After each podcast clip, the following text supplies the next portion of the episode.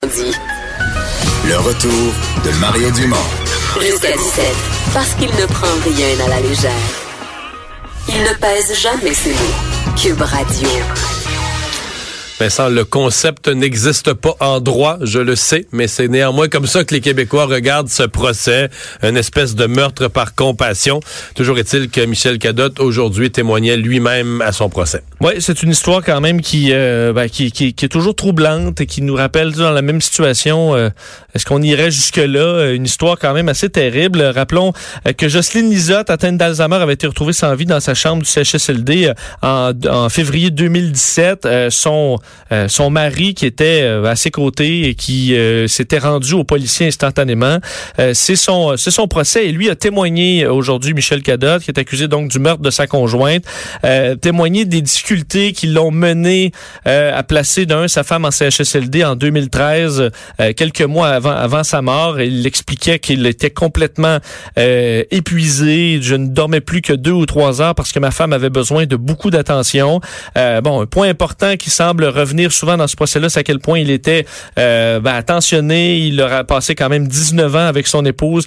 Ils ont toujours une très belle relation. Ça n'a jamais changé du début à la fin.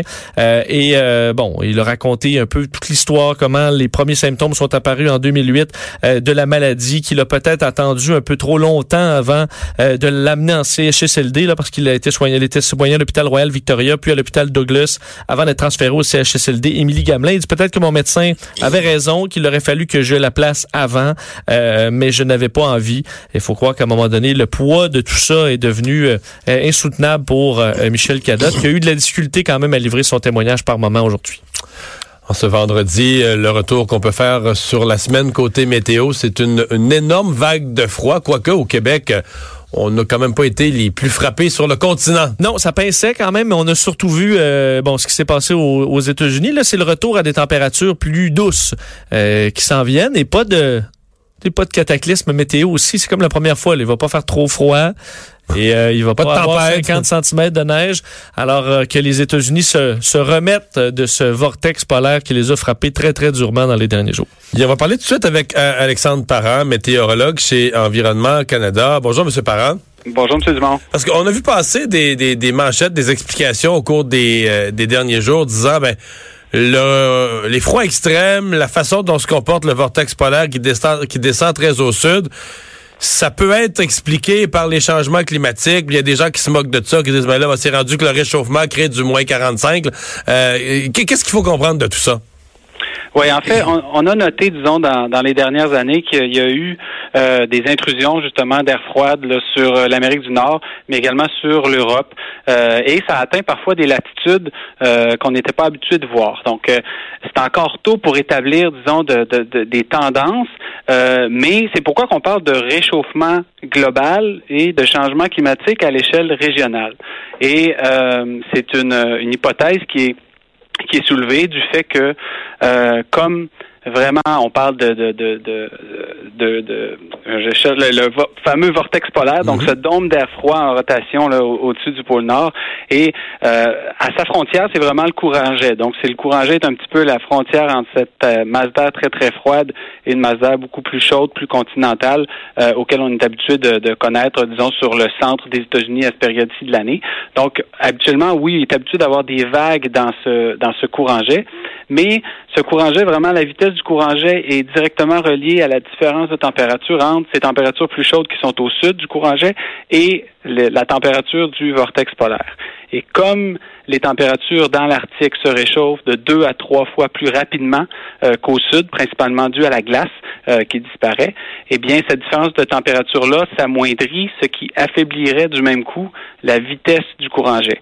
Et un peu à l'image d'une toupie, donc une toupie, quand on la tourne très, très vite, elle est très, très stable, mais quand elle commence à perdre la vitesse, mais elle, commence à avoir des, euh, disons, des mouvements de gauche à droite qu'on pourrait représenter par des impulsions qui se dirigeraient vers le sud. Donc, c'est d'avoir un petit peu plus d'ondulation dans le courant jet. Donc, oui, peut-être un peu plus de vagues de froid qui descendent un peu plus au sud euh, que ce à quoi on est habitué. Par contre, ces vagues de froid-là sont vraiment moins froides qu'elles l'étaient il y a 30, 40, voire euh, 100 euh, ans. Mm-hmm. Mais vous parlez d'hypothèses. Vous dites, de c'est des choses qu'on observe. Euh, il est encore trop tôt pour parler de certitude. Oui, parce que vraiment, c'est c'est quelque chose qui est relativement complexe à mesurer là, cette vitesse, cette vitesse du courant jet qui est un, qui sont des vents en haute altitude de, l'atmosphère. Mais disons qu'au point de vue physique, au point de vue de la science, ça se tient. Euh, mais il va falloir aussi attendre peut-être quelques années pour bâtir des cas, faire différentes simulations pour voir si, euh, oui, on s'attend à, à, ce que le réchauffement ait une influence directe vraiment sur ces ondulations du courant gel qui pourraient nous apporter des vagues de froid euh, plus fréquentes mais moins intenses.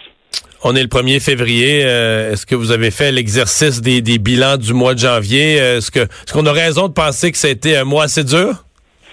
Euh, ben, quand on regarde les températures, vraiment, il n'y a rien qui sort de l'ordinaire. Euh, Montréal, on termine euh, un demi-degré là, en deçà euh, des valeurs normales pour un mois de janvier. Mais on peut dire que le mois de janvier, vraiment, n'a pas été de tout repos en termes de système météo. Donc, en termes de tempête, on a eu notre lot. Et quand on regarde en quantité de neige, là, vraiment, Montréal, 70 cm alors que la moyenne est de 50, donc un 40% additionnel. Et à mesure qu'on... Je, voyais qu'en Gaspésie, le nombre de journées où il y a eu de la neige euh, c'est presque un record, là. Hein? Oui, en Gaspésie, là, à mesure qu'on s'en va vers l'est de la province, c'est vraiment là qu'il y a eu de plus en plus de neige. Et Gaspé, euh, il, y a une, observation de mesure de neige qui est faite depuis 1968 à l'aéroport de Gaspé. Donc, on peut parler de 50 ans. Et c'est le mois de janvier le plus neigeux euh, jamais mesuré. Là, 185 cm, donc pratiquement 2 mètres de neige reçue du côté de Gaspé. Et ça seulement en un mois, alors que la moyenne est de 80. Donc, ça a été un mois actif, neigeux, beaucoup de poudrerie également. Euh, ça n'a pas été un mois de tout repos au niveau des, de la météorologie. Alexandre Parra, merci de nous avoir parlé. Ça fait plaisir. Au revoir. Euh, Vincent, autre euh, nouvelle, euh, on a parlé de, de, feu, d'un incendie à l'hôtel Clarendon. On essayait de mesurer. là, c'était arrivé dans le haut de l'édifice. On se disait l'eau a sûrement coulé dans les structures, dans les murs. On avait peine à, à prendre une mesure de la gravité des dégâts.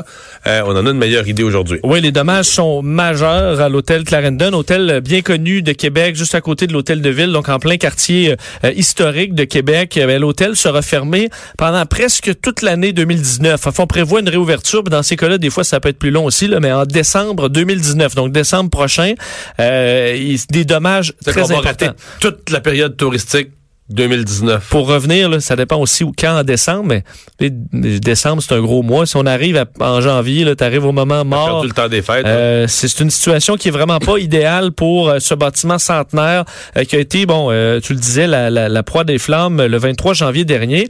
Et comme on, on, se disait à ce moment-là, c'est vraiment plus l'eau qui a fait du dommage que le feu, parce que on dit là, c'est la presque totalité des chambres qui est à refaire complètement. Donc, l'eau a ruisselé dans, sur tous les étages, sur toute la grandeur de l'hôtel. Alors, on Je doit pense qu'à un certain point, on doit se dire, peut-être l'hôtel était arnippé éventuellement, puis on se dit, il y a tellement de dégâts, tellement de chambres qui sont maganées, etc. Tant qu'à faire les trois quarts, euh, on va les refaire au complet. On va pouvoir dire que l'hôtel a été refait, puis ce qu'on devait faire un jour, ben peut-être on l'aurait fait dans cinq ans ou dans dix ans, mais on devance, puis on y va. Ben. C'est un immeuble de six étages, construction 1858. Alors évidemment, c'est des travaux aussi que si on a à toucher l'extérieur, qui sont quand même assez coûteux aussi. Euh, on ne chiffre pas d'ailleurs le, coût de ces euh, de, de, ces réparations-là qui seront importantes. le copropriétaire de l'hôtel, Marc-Olivier Côté qui a parlé, euh, entre autres, à TV aujourd'hui, qui disait avoir une pensée particulière pour les employés, hein, parce que tous les employés doivent se trouver un nouvel emploi. Euh, évidemment, on va pas supporter euh, ces gens-là en attendant. Ils sont mis à pied. Ben, il dit ils seront la, la, bienvenue, évidemment, à l'ouverture en décembre prochain après les rénovations. Aussi, là, parce qu'avec les pénuries de main-d'œuvre qu'il y a à Québec, le Clarendon va avoir tout un travail à faire pour se retrouver du monde là, quand ils vont recommencer à recruter en, octobre, novembre prochain. Absolument. Et bon, on explique que pour les touristes, eux qui avaient réservé euh, jusqu'à la fin février, là, ben, eux ont déjà été relocalisés vers euh, d'autres hôtels qui, à côté, un peu partout, ont, écoute, ont tout avantage à les, à les accepter et ont assurément de la place un peu partout ces temps-ci. Alors, euh, quand même, on voit que L'eau, là, ça fait vraiment des dommages dans ce genre d'incident-là. Histoire d'horreur euh, en Angleterre, euh, qui a été d'ailleurs punie sévèrement par un juge. Oui, six ans de prison euh, pour un, des, un des crimes peut-être les plus troublants de l'histoire de Birmingham en Angleterre. Un homme condamné donc à six ans de prison pour avoir eu des relations sexuelles avec un cadavre dans un funérarium qu'il voulait cambrioler. Euh, donc un homme, euh, bon ici qui était qui s'appelle Kazim Kouram, euh, avait consommé de la vodka et de la drogue alors qu'il a décidé de, de, de, de d'entrer par effraction dans un funérarium pour aller y commettre des vols. Mais là, ce qu'il a fait, bon, sur le sur une impulsion sur le moment, là, a sorti le corps d'une femme de son cercueil pour le déposer au sol Mais pour commettre une agression sexuelle sur le cadavre sorti de la tombe. Là. Donc, Mais voyons. c- Il aurait ensuite profané d'autres tombes euh, avant d'être arrêté par les policiers parce qu'il avait, euh, dès le départ, déclenché une alarme. Alors, les policiers se sont présentés. Euh, il a été euh, arrêté. Et là, euh, le- ce que le juge a dit, bon, les, in- les infractions que vous avez commises vont à l'encontre de toute sensibilité humaine. Et lui dit n'avoir jamais, le juge, là, trouvé une affaire similaire. Donc, euh, la jurisprudence... Ouais, il n'y a pas de jurisprudence. jamais vu de quoi d'aussi d'aussi fou. Euh, il est difficile d'imaginer une plus grande privation de dignité pour les personnes décédées. Et lui, ben, il se dit profondément désolé. Mais tu sais, je suppose qu'on a fait quand même une évaluation mentale là, pour le euh, parce qu'il a été reconnu coupable, mais c'est quelque chose qui va pas là. là. Euh, évidemment, la famille s'est dit euh, se dit complètement bouleversée. C'est comme avoir remis un, un couteau dans leur euh, dans leur cœur, le qualifié de monstre. Alors il s'en va pour six ans en prison. Mais une histoire. Imagine les policiers qui rentrent dans le funérarium. Là. Ils sont ils tombent sur une scène comme ça. Là. Ça va être assez euh, assez spécial, merci. C'est malade. Des- Le, le pire, c'est qu'il entrait pour cambrioler. Je sais pas comment l'idée, qu'est-ce qui a passé par la tête entre les deux. Bon. Ouais. On va euh, s'arrêter euh, dans un instant. On va euh, parler au porte-parole de l'opposition officielle en matière de conseil du Trésor. Il sort de caucus avec son parti, le Parti libéral, l'ancien ministre Gaétan Barrette.